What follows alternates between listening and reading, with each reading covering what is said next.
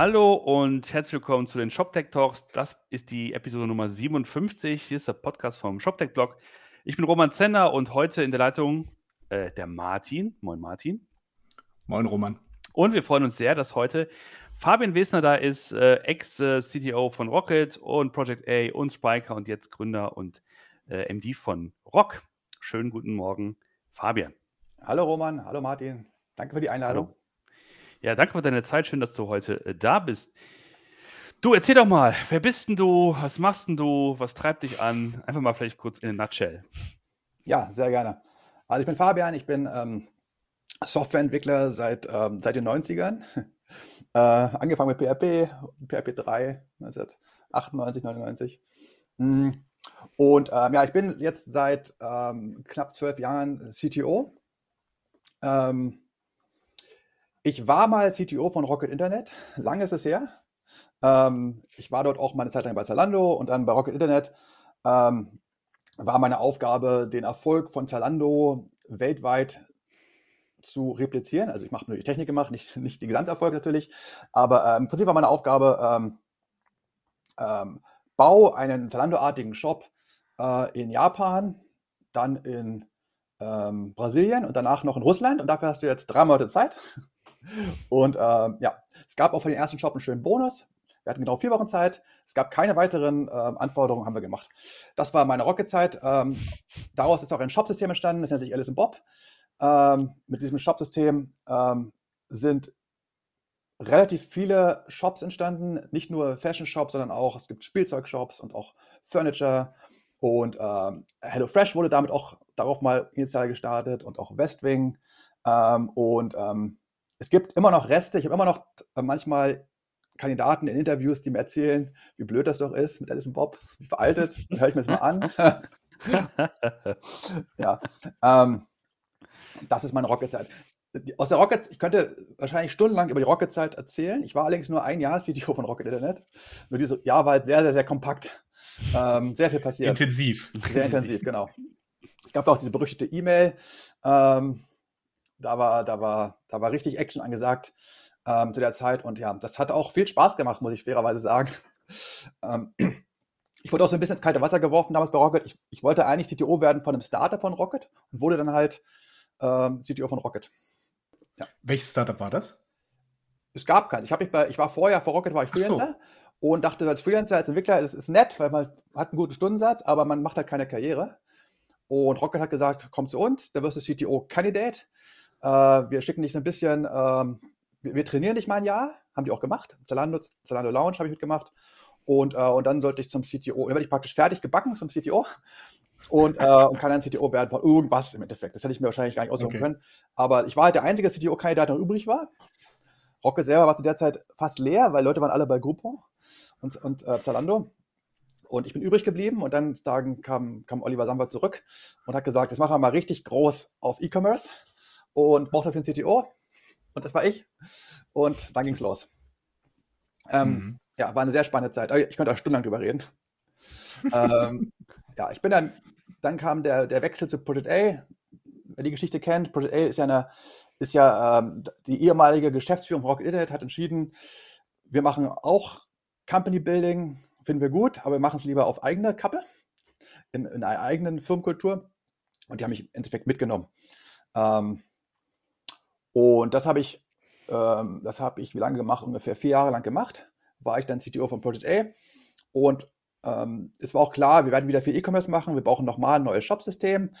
Äh, also habe ich meine ganzen Lerneffekte aus dieser Alice Bob-Zeit nochmal neu verwendet, hatte die, die sehr, sehr einzigartige Chance, nochmal von vorne anzufangen, ein zweites Shop-System zu bauen. Ähm, das Schwierigste war die Namensfindung. Ich fand Alice Bob schon ziemlich cool. Wir hatten sogar drei. Wir hatten Alice, Bob und Conny. Conny war der Marktplatz, der hieß später Seller Center. Das, der Name Conny hat sich nicht gehalten. Hm. Und Alice Bob war auch nicht geplant. Also Bob war eigentlich Bigfoots own Backend. Bob. Und dann haben wir Alice danach gefunden. Ähm, jedenfalls, äh, bei Project A brauchte ich nochmal einen neuen Namen. Und dann haben wir überlegt, wie nennen wir das? Tom und Jerry. und alles doof. Wir brauchten irgendwas, was, was so international funktioniert, was, was genderneutral ist. Was, ja, und da haben wir überlegt, na gut, wir nehmen einfach mal die letzten beiden Buchstaben des Alphabets, sehr kreativ. Eve und Z. Das passte auch irgendwie zu den Frameworks. Das war das Yi-Framework und Zen-Framework. Da gab es eine gewisse Analogie. Da haben wir halt gesagt, ja gut, Eve und Z, das soll es sein und haben im Prinzip nochmal ein Shop-System gebaut. Die gleiche Idee, also Trennung Frontend, Backend. Frontend ist das ist Eve oder Alice. Leichtgewichtige Applikation, sehr schnelles Rendering. Kann man sehr, sehr schnell mitbauen. Und, und dann halt nochmal ein Backend mit ein bisschen mehr Architektur, modular, bessere Codequalität, relationale Datenbank. Das war das Backend, das nennt sich Bob oder halt Z. Ähm, wir haben damit bei Project A auch, auch noch ein paar Shops gelauncht. Die sind weniger bekannt. Ähm, ich glaube, der bekannteste, die beiden bekanntesten sind Tirendo, das war ein Reifenshop. Die hatten Sebastian Vettel als Testimonial, da Ja, gab es genau. Werbung, also Rennwerbung. auch, auch, auch stark, so viel, so viel auszugeben, so schnell, so im frühen Lebenszyklus eines Startups. Ja. Ähm, und, äh, und dann Contorion, das war so ähm, Hm. ähm, Schrauben und Hammer. Alles, was man braucht auf dem Bau, außer Maschinen. Habe ich alles mit aufgebaut. Ich bin selbst hands-on CTO. Ich habe die Teams geleitet. Ich habe selbst auch mit Code geschrieben. Ähm, und meine Aufgabe war im Prinzip bei beiden Company-Bildern das Core-Team zu führen, aber auch dann jeweils für die Startups die Leute, die, die, ähm, die Entwickler zu rekrutieren, das alles aufzubauen und den jeweiligen CTO zu finden. Ich war selbst immer Interim-CTO und habe dann jeweils den CTO gefunden und trainiert. Ich hatte selbst auch ein eigenes CTO-Trainee-Programm und habe mir praktisch meine Leute selbst fertig äh, entwickelt, die ich dann dort einsetzen konnte. Hat sehr viel Spaß gemacht, diese Company-Bilderzeit, aber dann irgendwann kam dann der Alexander Graf an und hat gesagt, hat mit dem Florian Heinemann ausgemacht, mein Baby an den Markt zu bringen, mein Shop-System unter dem Namen Spriker. Hm. Und das fand ich mega. Äh, und das war auch für mich eine großartige Chance, äh, selbst als Gründer äh, oder als Co-Founder ähm, nochmal in den Markt zu gehen. Ich hatte es vorher schon mal probiert, la- lange vorher, semi-erfolgreich. Und ja, und so Hm. wurde ich dann, ähm, ohne dass ich selbst Geschäftsidee suchen musste oder irgendwie Geld sammeln musste, wurde ich zum Gründer äh, und habe dann ähm, aus dem Eve und Z von Project A das Spriker gebaut. Wir haben vieles übernommen, konzeptuell, mussten aber auch vieles neu bauen. Logischerweise ist Enterprise-Software nicht ganz, nicht ganz das gleiche wie ein, ein internes Stück Software, das man für die eigenen Startups verwendet. Und ja, so haben wir Spriker nochmal neu, neu konzipiert, neu entwickelt. Äh, wir hatten Diskussionen über Codequalität, was eigentlich gute, gute Codequalität, so Grundsatzdiskussionen, Microservice, Modular, welche Programmiersprache und so weiter. Ähm, ja, dann habe ich Spriker gemacht, dreieinhalb Jahre, habe das initial entwickelt, ähm, war bei den ersten Kundenpitches mit dabei, habe die ersten Kundenprojekte mitentwickelt, intensiv. Ähm, bin dann bei Spriker irgendwann wieder raus ähm, und ähm, habe dann, wann war das? 2019? War das 2019? Ich muss mal kurz in mein eigen- eigenes LinkedIn-Profil gucken. Äh, richtig, ja, 2019 war ich bei der Metro AG. Äh, Und habe dort ein Spriker-Projekt umgesetzt, einen sehr, sehr großen B2B-Shop. Ähm, der läuft in Russland. Wahrscheinlich jetzt nicht mehr so erfolgreich, die letzten zwei, drei Wochen, aber Mhm. bis dahin Mhm. war das ein sehr erfolgreiches Projekt. Und ähm, ja, bin dann da wieder raus. Das habe ich sozusagen als Selbstständiger gemacht. Ähm, hatte auch einfach mal Lust, mal nicht mehr, also nicht mal unter dem Stress eines Gründers zu sein, einfach mal ein bisschen, einfach mal ein Mhm. nettes Projekt zu machen und was man noch abschließen kann. Wenn fertig wird, Haken dran. Danach habe ich ein halbes Jahr Pause gemacht. War auch mal sehr schön. Hm. Und Mhm. äh, habe dann eine neue Geschäftsidee gesucht. Habe mit meinem, ähm, mit meinem langjährigen Kollegen Tim Niemeyer zusammen neu gegründet, eine Firma nennt sich Rock Technology. Und ganz kurz zusammenfassend, da geht es darum, so ein bisschen die Idee eines Shop-Systems zu übertragen in die Welt außerhalb vom E-Commerce. Weil, wenn du einen Shop machen willst, nimmst du ein Shop-System. Du würdest es nicht vom Scratch bauen, weil du willst ja nicht Katalog und, und Warenkorb und Checkout und Discount selbst programmieren. Natürlich nimmst du ein Shop-System. Nimmst einen Spriker, nimmst einen Shopify, nimmst einen Commerce-Tools, nimmst einen Shopware, Magento, wenn du keine Ahnung hast, aber da gibt es verschiedene Möglichkeiten. ähm, je nach, da gibt es, glaube ich, für jeden Anwendungsfall was. Aber was ist denn, wenn du kein Shop-System bauen willst, äh, kein Shop bauen willst? Wenn du sagst, du willst eine Lernplattform bauen für Studenten, die Lehrer buchen können, oder du willst eine Carsharing-Service bauen oder ein, ein Betriebssystem für die Baustelle. Ähm, Für solche Anwendungsfälle, also solche generische Anwendungsfälle, gibt es keinen guten Startpunkt. Es, man braucht immer eigentlich diese, die gleichen Funktionalitäten. Man braucht immer eine Nutzerverwaltung. Man braucht immer, äh, man braucht immer äh, eine Mail-Integration, Payments, Subscriptions, Invoices, Notifications, Service, Appointments. Es gibt so, ein, so, ein, so 20 Grundfunktionalitäten, die man eigentlich immer wieder braucht. Man braucht auch ein User Interface, man braucht Hosting. man braucht im Prinzip etwas, einen Startpunkt, dass man nicht all diese Basics mal neu entwickeln muss. Mhm. Und ähm, ja, genau das bauen wir mit Rock Technology. Also eine, das ist technisch, ist das ein Headless, äh, wir nennen das Feature as a Service Plattform, wo all diese Funktionalitäten exposed werden. Plus wir bauen Open Source Kickstarter-Applikation, äh, die schon hübsch aussieht, responsiv ist, Dark Mode hat, wo alles funktioniert. Und auf der Basis kann man dann äh, sehr, sehr viel schneller Web-Applikationen bauen. Ob man nun Gründer ist, der äh, sagt, ich will mein nächstes SaaS damit starten, oder wir sprechen auch mit vielen Mittelständlern, die bauen dann in der Regel Kundenportale. Äh, für beide mhm. Anwendungsfälle passt das. Und ja, das dachte ich mir, das fehlt am Markt, das ist ziemlich cool, das kann ich gut bauen, das passt zu meinen Fähigkeiten. Und der, die Nachfrage am Markt ist dafür definitiv da. Und ja, das ist das, was ich jetzt seit anderthalb Jahren mache, zusammen mit Tim. Läuft ziemlich gut. Wir haben eine relativ gute Finanzierungsrunde gemacht, eine gute Seed-Runde und ähm, haben erfolgreiche Kundenprojekte schon gestartet. Ich denke, Go-to-Market irgendwann Ende dieses Jahres dann, dass wir richtig breit reingehen ja. und Werbung machen. Dann, dann kaufen wir auch bei euch noch ein bisschen Podcast-Werbung ein. Genau.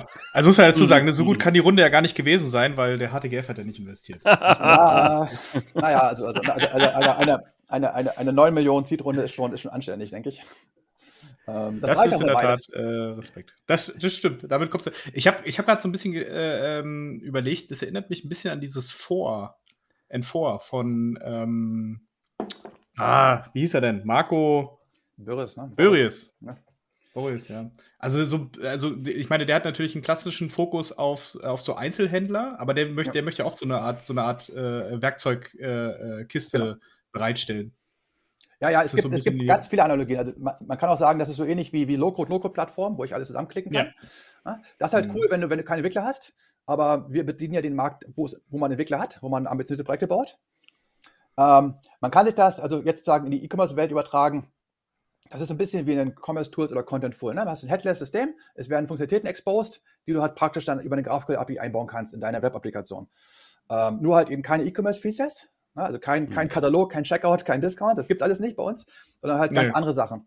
Ne? Zum Beispiel, äh, dass du einen File-Upload initiieren kannst oder, oder, oder vielleicht eine Subscription starten kannst, weil du sagst, ich verkaufe meine, ich verkaufe meine, äh, keine Ahnung, meine, meine, mein Carsharing sozusagen in der Monthly Subscription. Sowas halt. Mhm. Ähm, okay. sowas, erstaunlicherweise gibt es sowas nicht. Also ich habe auch selbst lange geguckt und fragen auch sowohl Kunden als auch VCs, warum gibt es sowas nicht? Ja, keine Ahnung. ist gut für uns. Ja, cool. Also danke, danke für die Übersicht. Das hat also echt so äh, im, im Schweinsgalopp durch die letzten zehn Jahre. Da, also ich könnte echt mhm. ewig zuhören, weil das ist ja, sind, sind, auch nur zehn Jahre. Da ist echt krass viel passiert, wenn man sich das mal so überlegt, ne? Ähm, was dann so passiert ist. Ja, ja. Ähm, sehr cool ist, dass wir uns jetzt sozusagen hier zusammengefunden haben in dieser Runde, weil wir hatten, Martin und ich, wir hatten vor ein paar Wochen drüber gesprochen, wir, ich glaube, es ging über Shopware damals doch, ne? Und da haben wir uns überlegt, was ist denn, was heißt denn das überhaupt, äh, Cloud-Architektur? Warum gibt es halt dieses Cloud versus On-Premise? Was heißt denn On-Premise? Äh, kann man, kann man, äh, sind On-Premise immer noch Server, die der Chef unterm, unterm, Stuhl, äh, unterm Schreibtisch stehen hat? Ähm, was ist die moderne Form von On-Premise? Und wird es wirklich, ähm, wird, der, wird der Unterschied zwischen zwischen Singleton und Multitenant immer weniger relevant, sodass es egal ist eigentlich, ob man wirklich so eins oder das andere entwickelt. Äh, Hauptsache, das Ganze wird halt durch ein vernünftiges Stack und drunter automatisiert und, und entsprechend schnell ausgeliefert. Und dann dankenswerterweise hast du zugehört, Fabian, und gesagt, okay, lass doch mal ein bisschen hier äh, ein bisschen äh, äh, mal in die Tiefe gehen und mal ein paar äh, Begrifflichkeiten ähm, entmythifizieren. Und ja, deswegen sehr cool, dass du da bist und lass doch mal, lass doch mal einsteigen. Was ist denn so dein erster Gedanke, wenn du das hörst? Äh, On-Premise versus Cloud, das ist das Erste, was bei dir so äh, Licht aufgeht. Ja, also grundsätzlich, ich bin ja äh, ein Softwarearchitekt und ich habe immer, ich habe eine sehr konkrete Vorstellung, was die Begriffe bedeuten, weil ich sie selbst auch umgesetzt habe. Und äh, im Marketing werden diese Begriffe komplett random verwendet.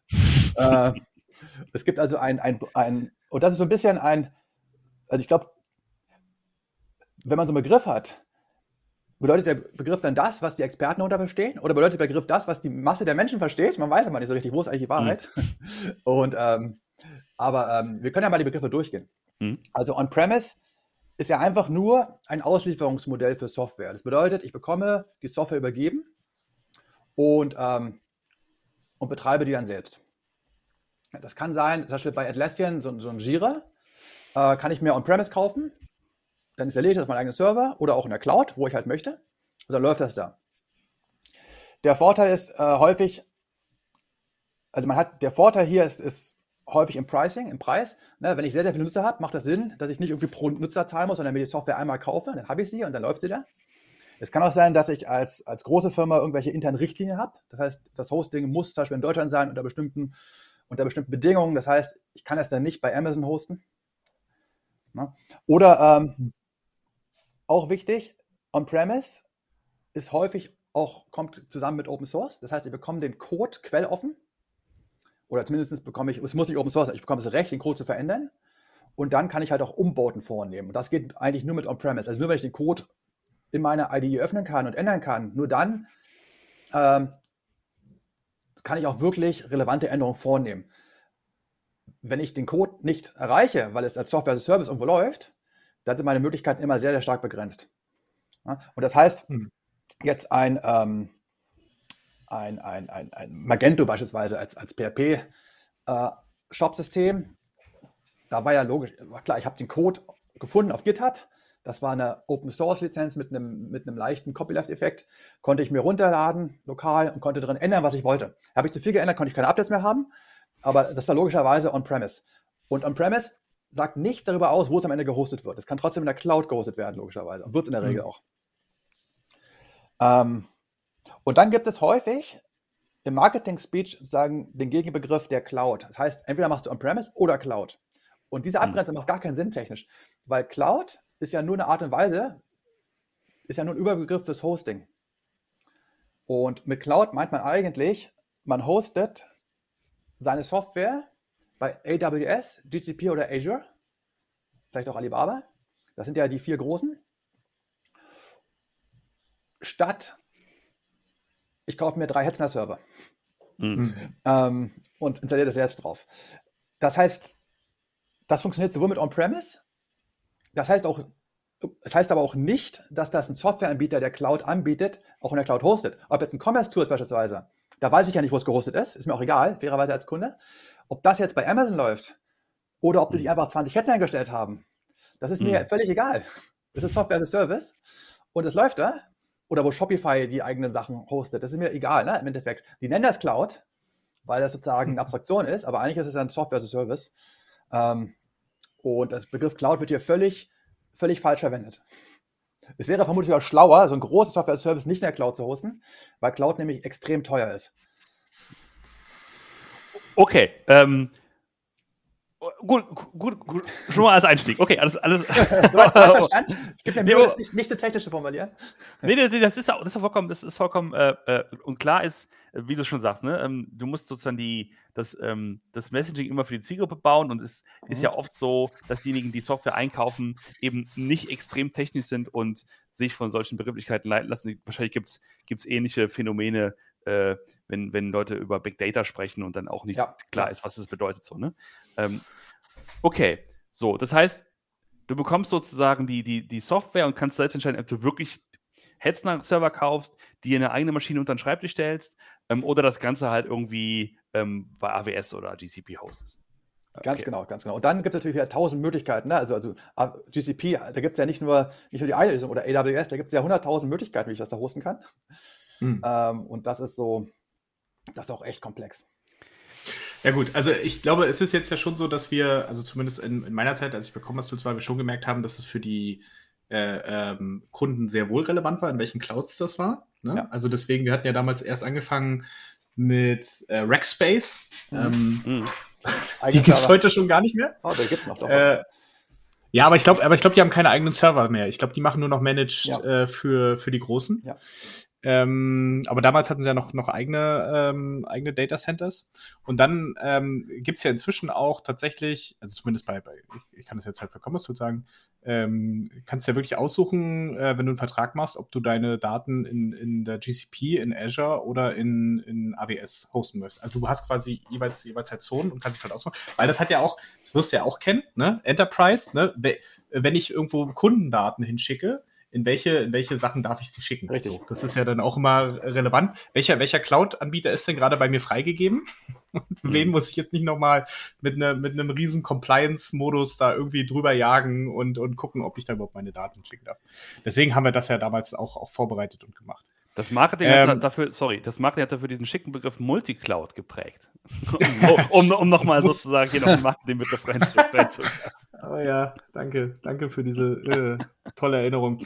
Ähm, Genau, also das ist ja, äh, also deswegen glaube ich, es ist schon manchmal relevant halt, wo das, wo das liegt, aber ich bin natürlich grundsätzlich bei dir. Das war ja auch, glaube ich, äh, so ein bisschen die Diskussion, die wir beim letzten Mal hatten, äh, dass das zum Beispiel, also nehmen wir jetzt mal das, das Shopware-Beispiel, äh, Shopware in der Cloud und Shopware on-premise ist eigentlich kein wirklicher Unterschied in der, in der Software, weil eigentlich ist das eine ist einfach nur, genau. du legst es dir selbst hin oder du legst es dir halt, äh, oder es wird halt äh, für dich gehostet. Es wird für dich aber irgendwo gehostet, wahrscheinlich in der Cloud. Wahrscheinlich in der Cloud. Hm. vielleicht aber auch nicht, heißt. vielleicht auf dem Netz, das kann auch sein. das, kann, das kann auch sein. Ich, ich möchte übrigens mal sagen, es gibt noch andere, ne? Plus-Server und so weiter. Ja, wir können jetzt hier nicht immer nur Hessen nennen. das ist wie bei öffentlich-rechtlich. Wir müssen mindestens drei Anbietern oder so nennen, damit, ja. damit das hier neutral bleibt. Äh, wir haben nichts gegen Hetzner.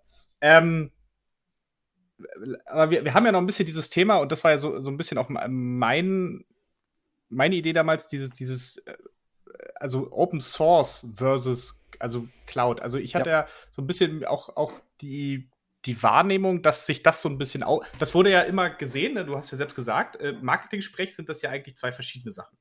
Ne? Ich habe äh, Open Source oder ich habe Cloud. Zumindest war das immer so. Also ja, das macht überhaupt gar keinen Sinn. Ne? Das, macht, das macht so überhaupt genau. gar keinen Sinn.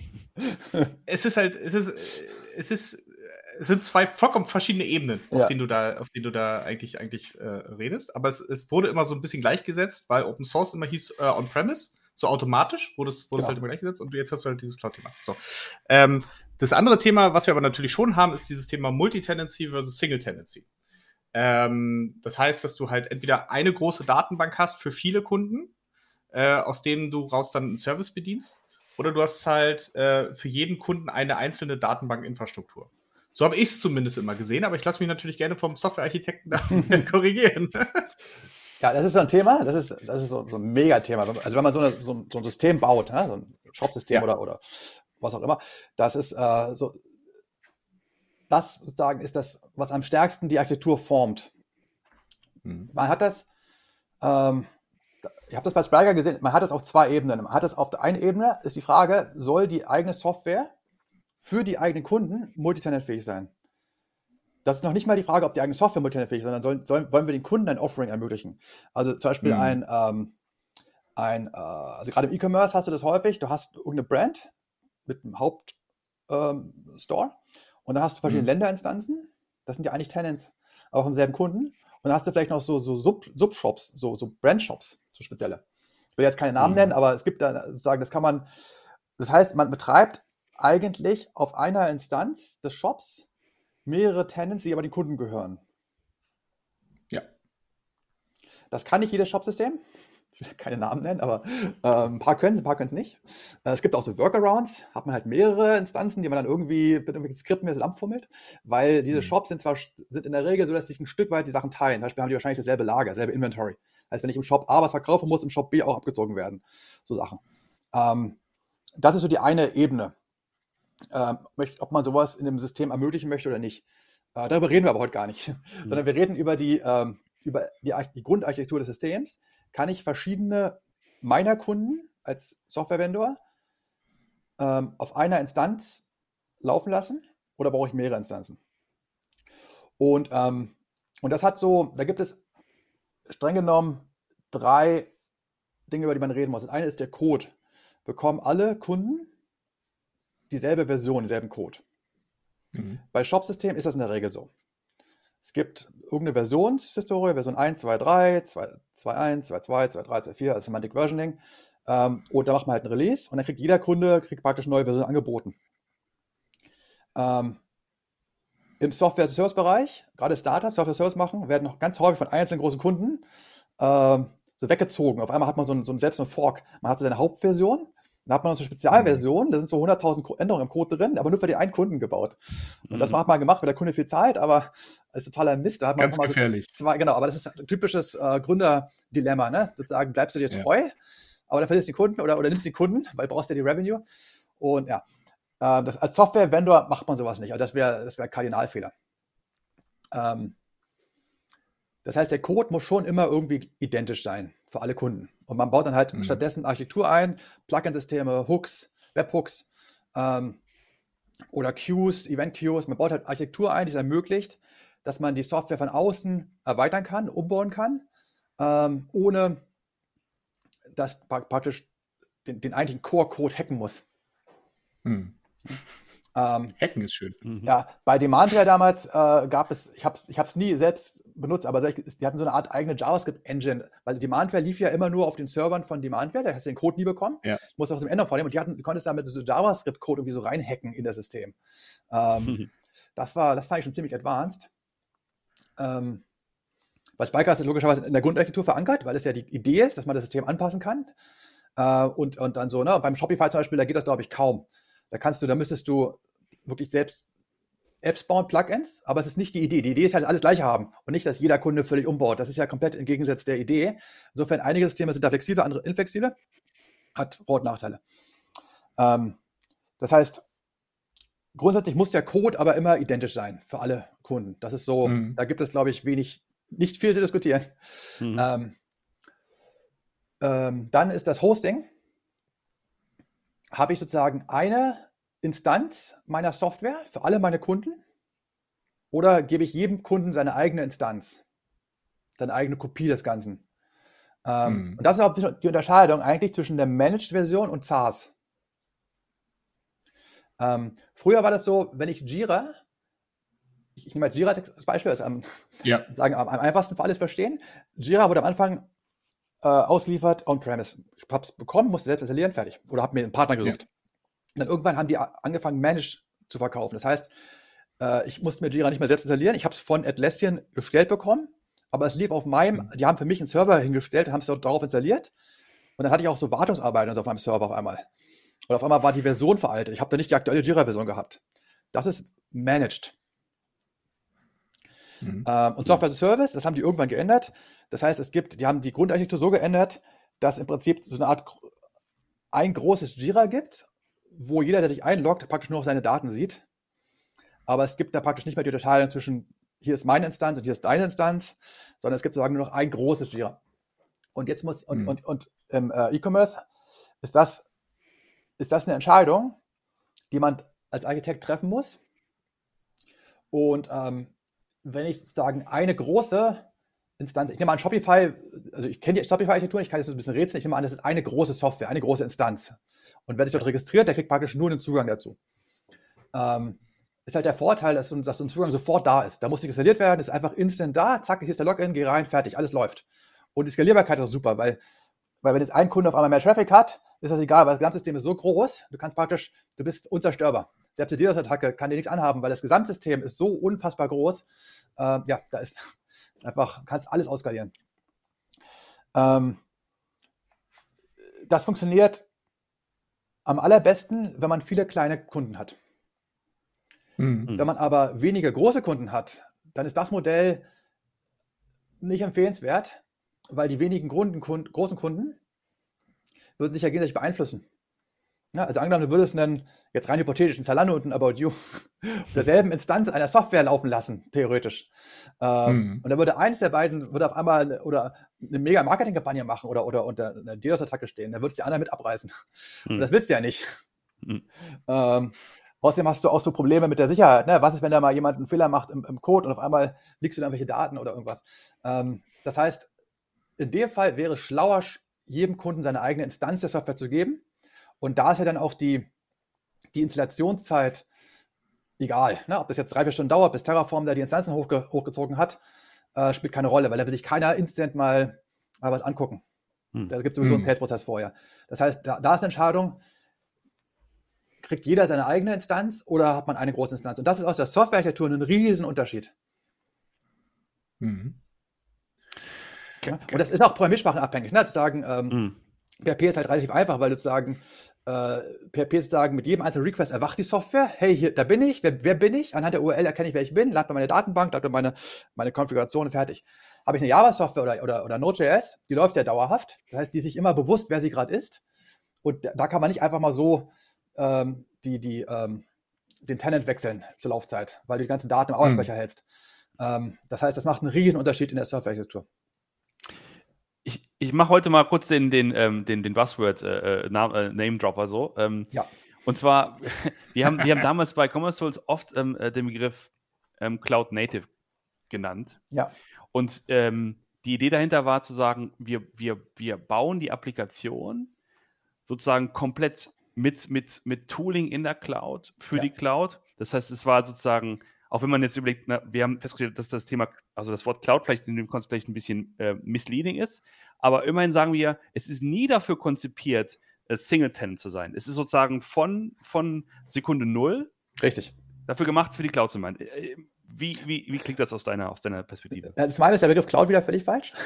Ja, Weil ich könnte es ja genauso gut, und das wäre wahrscheinlich sogar, also wahrscheinlich wäre schlauer, so ein Commerce-Tool einfach auf ein paar dicken Servern laufen zu lassen. Hm. Wäre wahrscheinlich viel, viel kosteneffizienter. Weil so ein, so ein, dicker Server kostet viel wie eine kleine Amazon-Instanz und kann hm. aber 100 Mal mehr. Hm. Äh, von daher ist der Begriff Cloud hier ähm, aber, aber schon verstanden. Es ist, es ist nicht cloudfähig, es ist Software-as-a-Service-fähig, es ist praktisch mhm. multi-tenant-fähig genau. in der Grundarchitektur. Und, ähm, und das macht bei sowas wie einem Commerce-Tool halt absolut Sinn, wobei man sich vermutlich immer die Tür offen halten möchte, dass man sagt, ein einzelner riesengroßer Kunde, den will ich schon auf dem eigenen Tenant stellen, auf eine eigene Instanz. Weil ich will halt nicht, dass ich sagen 100 mittelgroße Kunden habe, dann habe ich aber einen, Amazon auf einmal, äh, der mir die anderen einfach alle platt weizt, wenn der mal irgendwie Black Friday eine Aktion hat. Mhm. Ähm, Das heißt, vermutlich hat man sich immer die Tür auf zu sagen, oder es kommt ein Kunde, der sagt, hier, komm, ich zahle 5 Millionen Euro pro Jahr, ich will aber dafür on-premise eure, eure, Cloud, eure Software. Dann sagt mhm. man ja nicht ja. nein. Dann installiert mhm. man dem trotzdem irgendwas in sein Netzwerk. ähm, das heißt, man lässt sich die Tür natürlich immer offen, aber mit einer Multi-Tenant-Architektur geht das. Mit einer Single-Tenant-Architektur geht es nicht. Du kannst nicht andersrum gehen. Du kannst nicht sagen, ich habe jetzt hier meine Software-Architektur. Äh, und, und da laufe ich auf einmal mehrere Tenants drauflaufen. Das ist wieder hm. programmiersprachabhängig. In Magento zum Beispiel, äh, mit Magento könnte man das theoretisch machen. Magento ist ja PHP. Ich könnte theoretisch Magento so aufsetzen, dass ich bei jedem Request Magento mitteile, hey, heute bist du Shop A und jetzt gleich bist du Shop B. Das könnte ich theoretisch machen, müsste mir verschiedene Themes anlegen. Das könnte man so bauen. Das wäre eine ziemliche, das wäre keine schöne Software hier, aber es, theoretisch ginge das. Ähm, also man kann das machen. Ich, ich wollte noch kurz zu Ende führen. Es gibt noch die dritte Aspekt, den man betrachten muss, ist die Datenhaltung. Ne? Ähm, mhm. Habe ich, da gibt es die Variante, und das machen die meisten machen das so, ich habe getrennte Datenbanken. Ich habe für jeden, jeden Kunden eine eigene Datenbank, vielleicht sogar für jedes Environment, also Production Staging, eigene Datenbank, weil Datenbanken sind heutzutage nicht mehr besonders teuer. Aber auf der Datenbankebene darf man sich halt keinen Fehler erlauben. Wenn dann ein Kunde einen Datenimport macht und alles unter Last darf halt nicht anderen Kunden abreißen. Das darf nicht passieren. Das heißt, Datenbanken sind in der Regel getrennt. Ähm, das nennt sich Silo. Da gibt es noch andere Modelle, die nennt sich Pool und Bridge. Na, das, die andere Variante wäre, ich habe eine große Datenbank und habe in jeder einzelnen Datenbanktabelle die Tenant-ID, muss dann immer bei hm. jeder SQL-Query eine Where, Where, Where reinschreiben. Hm. Das macht halt Sinn, wenn ich Software as a Service mache, würde ich das so bauen. Jetzt so ein, so ein Personio als Beispiel, da würde ich wahrscheinlich eine Datenbank haben mit, mit Trennung in der Datenbank. Ähm, und dann gibt es noch die Möglichkeit, dass ich eine Datenbank habe mit verschiedenen Schemas. Das ist eine Mischform. Aber in der Regel muss man sich entscheiden. Jeder Kunde kriegt eine Datenbank oder ich habe oder ich habe eine große Datenbank. Aber beim E-Commerce würde ich sagen, jeder Kunde kriegt eine eigene Datenbank, weil das ist billig in der Cloud, das ist einfach zu maintainen. Und wenn ein Kunde da damit Schabernack treibt, dann mhm. darfst du auf gar keinen Fall die ja, Projekte. Mhm. Und vor allem, wenn, stell dir vor, du, machst, du hast eine Datenbank für alle und dann macht ein Programmierer einen Fehler und, und macht mit irgendeinem da gibt es so Schutzmechanismen, aber die kann man auch umgehen. Ähm, es gibt so Row-Based äh, Authentication so in der Datenbank selbst, aber wenn der Programmierer einen Fehler macht und liegt auf einmal Daten von Shop B an Shop A rein, mhm. äh, Katastrophe. Ja, außerdem, außerdem, stell dir vor, du machst die Datenbank auf mit einem Tool und siehst auf einmal gemischte, gemischte Produktkataloge von verschiedenen Shops und machst davon einen Dump und der wird dir geklaut.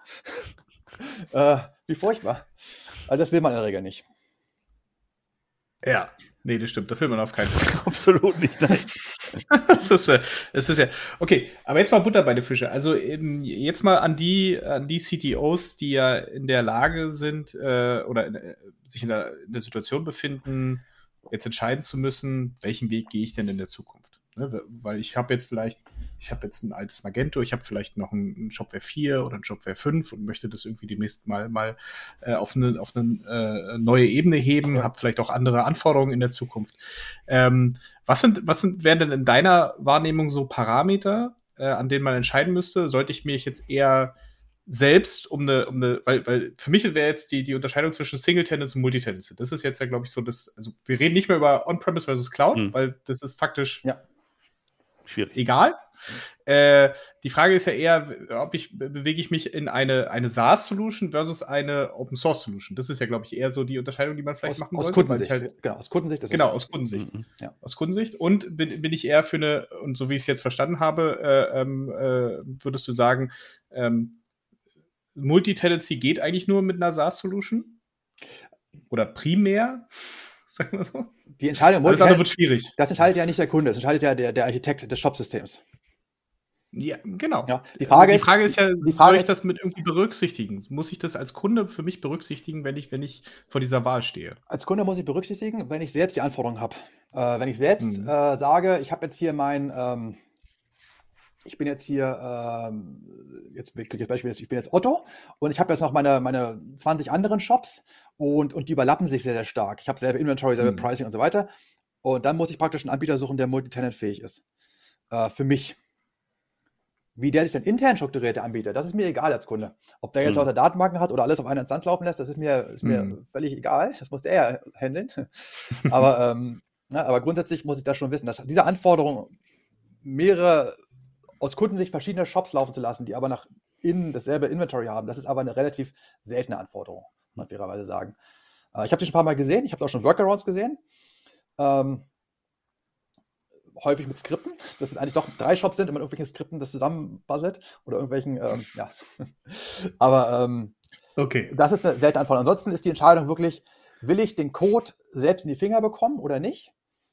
Ähm, ne? Also, mhm. ähm, ne? also nehme ich mir einen, einen, einen Shopify und, und streiche das nur an, bin ich fertig. Klar, das mache ich, wenn ich keinen, ne? also wenn ich einfach schnell einen Shop mache, würde ich persönlich auch machen. Wenn ich jetzt selbst einen Shop launchen will, wäre das meine, meine erste Wahl, weil da habe ich gar keinen Aufwand. Bin, ich, bin ich in einer Woche mhm. fertig. Super. Problem gelöst. ähm, fairerweise frage ich mich, wer dann eigentlich Shopware kauft, weil die lösen dasselbe Problem, nur für umständlicher. Also insofern würde ich da immer, immer zum, zum Software-Service-Anbieter gehen äh, und sagen, super, habe ich. Ja, dann gibt es dann gibt's die Variante, ähm, ich bekomme den Code selbst, also als Open Source, oder Spriker ist ja nicht Open Source, Spriker ist ja, ist ja, man kriegt den Code, aber man braucht eine Lizenz, um zu verändern. Ähm, aber ich habe den Code, ich kann es beliebig umbauen. Das ist die Extremvariante. Das mache ich dann, wenn ich eigene Entwickler, wenn ich, wenn ich hohe Anforderungen habe, wenn ich hohe Ambitionen habe, wenn ich auch mir ein Entwicklerteam leisten kann. Ähm, mit, das geht mit einem Spriker, das geht auch mit einem, mit einem Shopware oder mit einem anderen System. Da gibt's, ne, je nachdem muss man gucken, was am besten passt. Will ich, ja. ich bin ja als, als Spriker-Gründer da nicht ganz, nicht ganz äh, objektiv, von daher will ich da nicht, nicht zu viel reden, aber, äh, aber ähm, das ist allerdings, ich glaube, die Entscheidung, die ist, die ist relativ klar. Ne? Wenn ich sage, ich habe mhm. sehr hohe Anforderungen an, meine, an das, was ich brauche, dann muss ich das nehmen dann, dann nutzt mir so ein, so ein, Shopify überhaupt nichts. Wenn ich sage, ich habe überhaupt gar keinen Spitzenanfang, ich will aber nur meine Socken verkaufen online, ja, dann gehe ich zu Shopify. Mhm. Und, und, und, so ein, und so ein Commerce-Tool, also so ein Headless-System, das ist so in der Mitte. Das, das ist ja auch die Architektur, die ich mir für, mein neues, für meine neue Company ausgesucht habe. Ähm, weil das ist eigentlich dann cool, wenn ich sage, ich will meinen Storefront komplett selbst own. Da will ich völlige Freiheit haben. Das ist eine Mobile-App oder ich baue das mit, mit als Single-Page-Application oder, oder als, als Progressive Web App oder wie, wie ich das halt auch möchte. Oder ich baue es in meine Maschine ein oder in mein Audi oder wie auch immer. Äh, ich, und, und, aber meine Geschäftslogik hinten, die ist immer gleich. E-Commerce, Commerce Tool macht irgendwie Sinn. Oder, oder ich kann auch ein Shopify Storefront API nehmen. Ähm, oder für, für nicht-E-Commerce mache ich dann später einen Rock. ähm, mm. Und um den Teil will ich mich nicht kümmern, weil das ist irgendwie komplexe Geschäftslogik. Und die will ich eigentlich gar nicht anpassen, weil ich bin ja eigentlich relativ normal. Dann ist das der richtige, die richtige Wahl. Das sind so für mich so die drei Ebenen, wo man schauen muss, was will ich eigentlich? Ich glaube, in den meisten Fällen ist es offensichtlich. Also für jemanden, der hm. Ahnung hat, ist es offensichtlich. Problem ist eher, dass Leute keine Ahnung haben und dann halt auch nicht wissen, wo sie überhaupt suchen sollen. Und das wird ja auch tatsächlich, gibt es ja auch keine, ich habe keine richtig guten Erklärungsblocks gefunden, wo das mal vernünftig analysiert wird. Also für welchen Use Case man was nutzen kann, weil jeder in diesem Markt ist halt irgendwie voreingenommen Ja. Äh, und wer, wer, kennt schon all diese Systeme gleichzeitig? Kennt ja keiner. Und viele haben auch Legacy zu berücksichtigen, aber eigentlich ist der Markt sehr schön segmentiert, finde ich.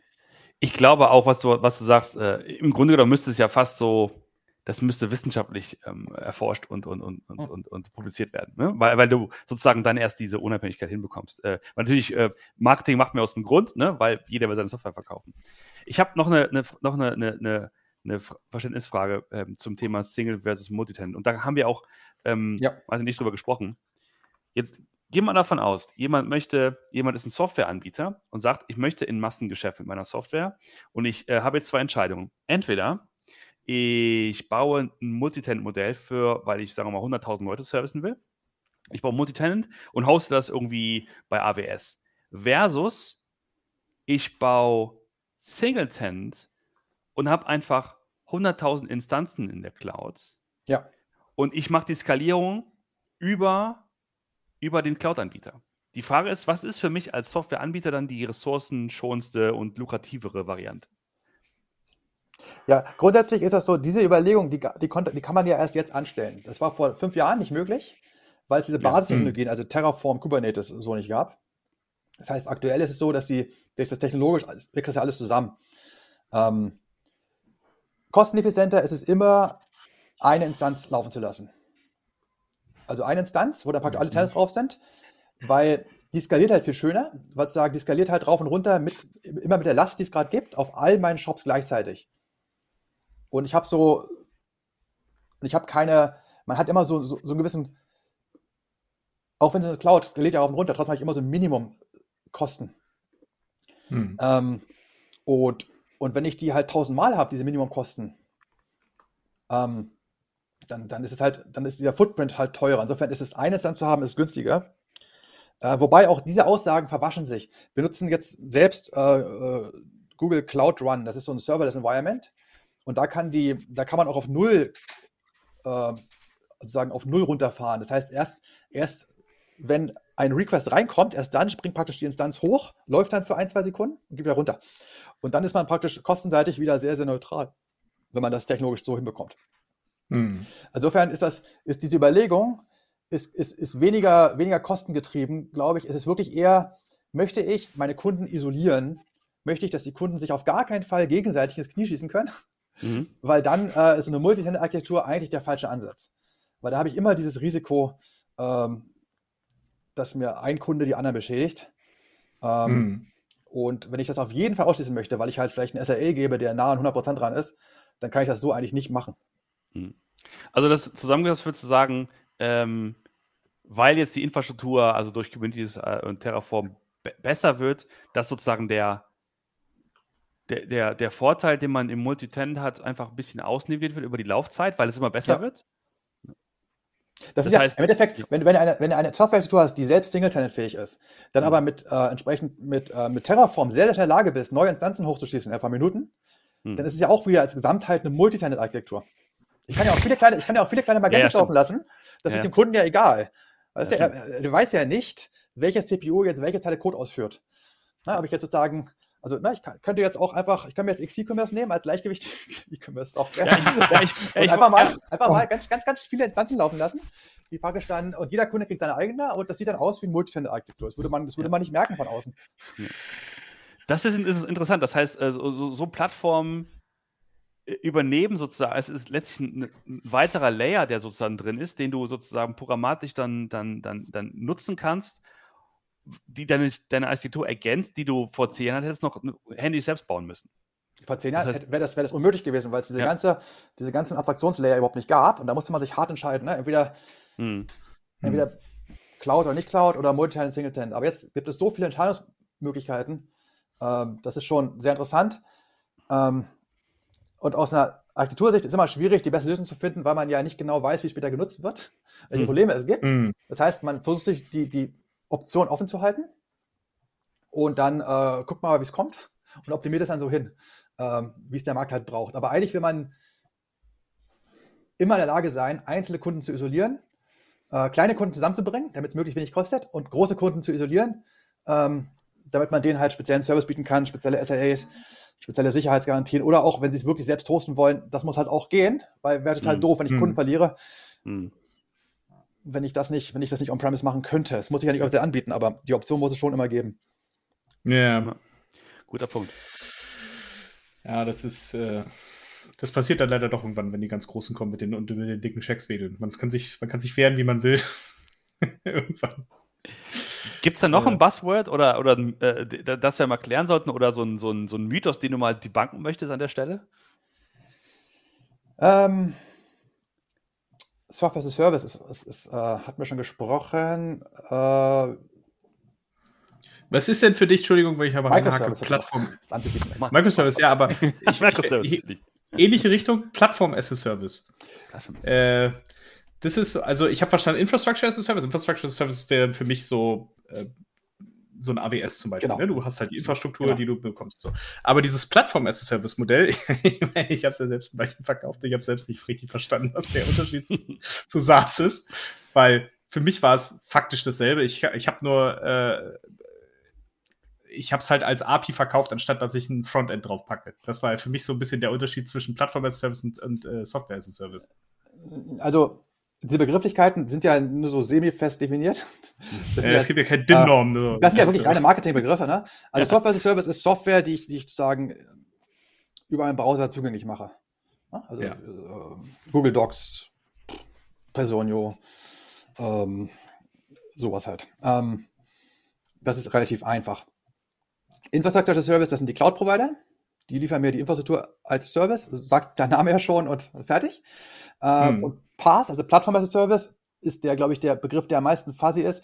Das kommt ursprünglich aus der Richtung Heroku, dass du sagst, du hast äh, eine Plattform, äh, also ein, ein, Layer on top of, of Infrastructure Service, der mir das Ganze zugänglich macht und äh, dass ich mich praktisch nicht mit, den, mit der hohen Komplexität von, von AWS beschäftigen muss, sondern ich habe das Ganze in einer schönen UI, ich kann da nochmal meine meine Server hochfahren und habe vielleicht eine REST-API, mit der ich das machen kann und muss mich nicht mit dem ganzen Docker und, und Kubernetes und Zeug umschlagen. Und das ist so Plattform as a Service im ursprünglichen Sinn. Allerdings ist der Begriff Plattform so generisch, mhm. dass das jeder verwenden kann für alles, was er will. Mhm. Jetzt, für, jetzt für Rock, wir haben, haben uns entschieden, einen vierten Begriff zu nutzen, Feature as a Service. ja, warum auch nicht? weil, weil ihr es könnt. ja, aber der, der, liegt auch nahe, ne? Weil Feature as a Service klingt irgendwie, klingt irgendwie naheliegend. Ne? Und jetzt ist die Frage, so ein, nehmen wir mal so ein Contentful, hm. ein Headless CMS. Ist das eigentlich SaaS? Eigentlich nicht, ne? Weil das ist ja für den Kunden, das hat ja keine richtige, es ist ja nicht wie so ein Google Docs, wo jetzt jeder hingehen kann. Das ist ja schon das, was sich integrieren muss. Das fällt für mich auch eher in so einen Feature as a Service Bereich, wenn man diesen Begriff so, weil mm. Parts ist es auch nicht, also kann man auch sagen, aber es ist schon so ein bisschen, was ist es nun? Es, ist, es, es liegt so irgendwie zwischen den, ne, ähm, zwischen diesen Begriffen und ja, so. Aber wie, das sind Marketingbegriffe, hm. die nutzt jeder, ich, will. Ich kenne Function as a Service. Das ist doch dieses Lambda und so, ne? wo du einzelne Funktionen wirklich hostest. Ist, genau, äh, genau. Das ist, da hast du ein, hinterlegst eine Datei, die wird praktisch ausgeführt, ja. äh, wird irgendwas berechnet äh, und du bezahlst dann genau die Mikro- oder Nanosekunden, die das dann läuft. Hm. Ähm, ich habe dafür noch keinen Use Case gesehen, ehrlich gesagt. Außer, dass es spannend ist, aber ich, wie gesagt, ich kann auch, äh, wie immer, ne, also wenn ich, wenn ich wirklich was berechnen will, nehme ich mit Hetzner. oder, oder, oder, einen anderen billigen Server, weil der kostet mich pro Monat so viel wie, wie, wie das Function Service pro, pro Tag und hat viel mehr Power. Ja, ja. Ja, ich, muss, ich muss dich leider täuschen. FAS ist schon belegt als Frontend as a Service. Ah, ja, das gibt es natürlich auch. Frontend as a Service ist natürlich äh, hier Frontastic und, und ähm, View, View Storefront. Ich bin ja ähm, ähm, das habe ich, also, also das habe ich ehrlich gesagt noch nie verstanden, ähm, wie das jetzt wirklich funktioniert. Ich mich auch nicht, nicht viel mit beschäftigt. Aber ähm, ist, ist ne, also Fantastic meines Erachtens so eine Art Managed React, aber ich bin nicht, bin nicht ganz, bin nicht ganz drin. Scheint aber auch irgendwie erfolgreich zu sein, wurde ja gekauft. Mhm, ähm, genau. Also es gibt dafür auch ja. offensichtlich eine Nachfrage. Aber klar, alles als Service irgendwie, ne? Äh, wir machen hier, ja, genau. Irgendwann machen wir AAS, All as a Service. So. Äh, Gut, wir, wir, sind jetzt schon bei, bei fast 50 Minuten. Ich glaube, wir müssen mal langsam unser, unseren Hörern äh, eine ja. Pause gönnen. Fabian, vielen Dank äh, für diese Einblicke, vor allen Dingen aus deiner wirklich tiefen technischen äh, Sichtweise und vor allen Dingen mit der Erfahrung, die du auch mitbringst. Hat, hat sehr viel Spaß gemacht. Und lass uns das gerne äh, nochmal wiederholen, wenn wir neue Begriffe. Auf jeden Fall. Wir können auch noch lange über Microservice diskutieren. Wie gesagt, das steht noch im Raum. Mach ja, mal, das, das machen wir beim nächsten Mal. Mach mal Teil 2 auf jeden Fall. ja, vielen Fabian, Dank. vielen, vielen Dank. Vielen Dank. Euch auch Schönes vielen Wochenende Dank noch. und noch einen schönen, schönen Freitag. Dankeschön. Ciao. Ciao.